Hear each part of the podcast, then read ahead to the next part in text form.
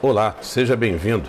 Meu nome é Erivelto Nunes e estamos no podcast número 2 de matemática, do segundo bimestre da terceira série do ensino médio do curso normal.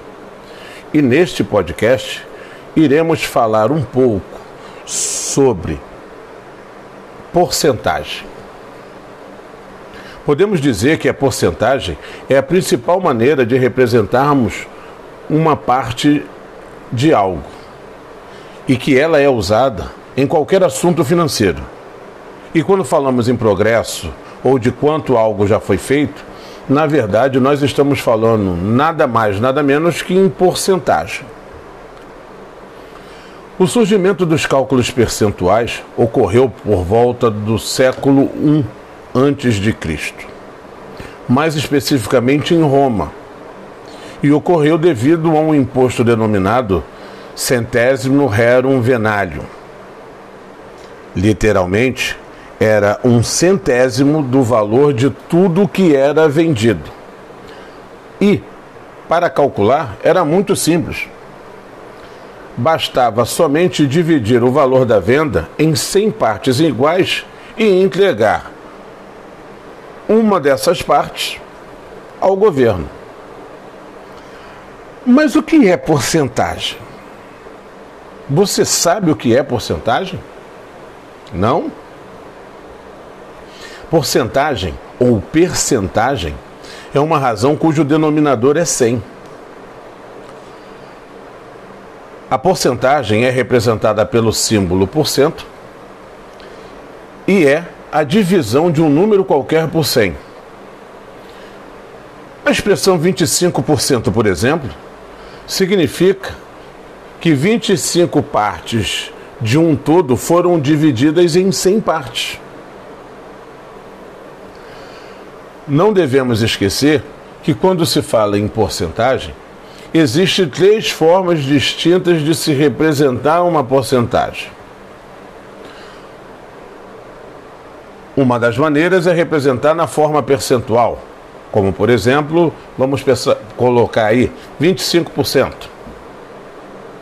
Uma outra forma seria na forma de é, razão centesimal. Como seria uma razão centesimal? Esses 25% seria representado pela fração 25 sobre 100. E a terceira forma de se representar seria na forma de taxa unitária.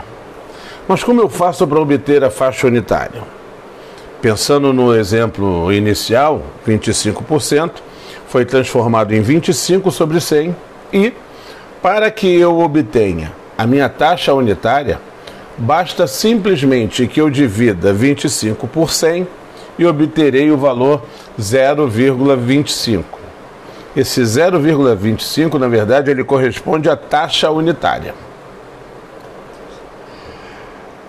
Muito interessante também dizer que o cálculo do valor representado por uma porcentagem, ele geralmente é feito a partir de uma multiplicação de frações ou de números decimais.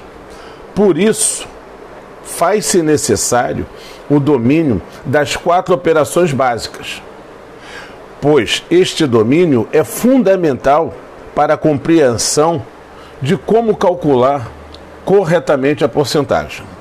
E como muitos de vocês sabem, a porcentagem ela está aplicada nos mais variados ramos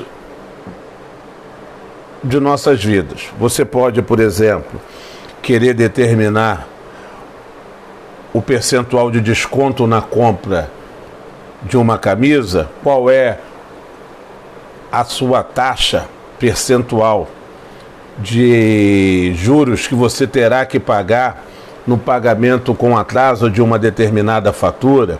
Você pode querer saber qual é a porcentagem de alunos que tem nota superior a 7, você precisa, talvez, em algumas circunstâncias, saber qual é o percentual de chances que você tem de passar numa determinada prova e por aí vai. Ficou claro o que é porcentagem para você então? Mesmo? Que bom! E assim finalizamos mais um podcast. Um grande abraço e até a próxima.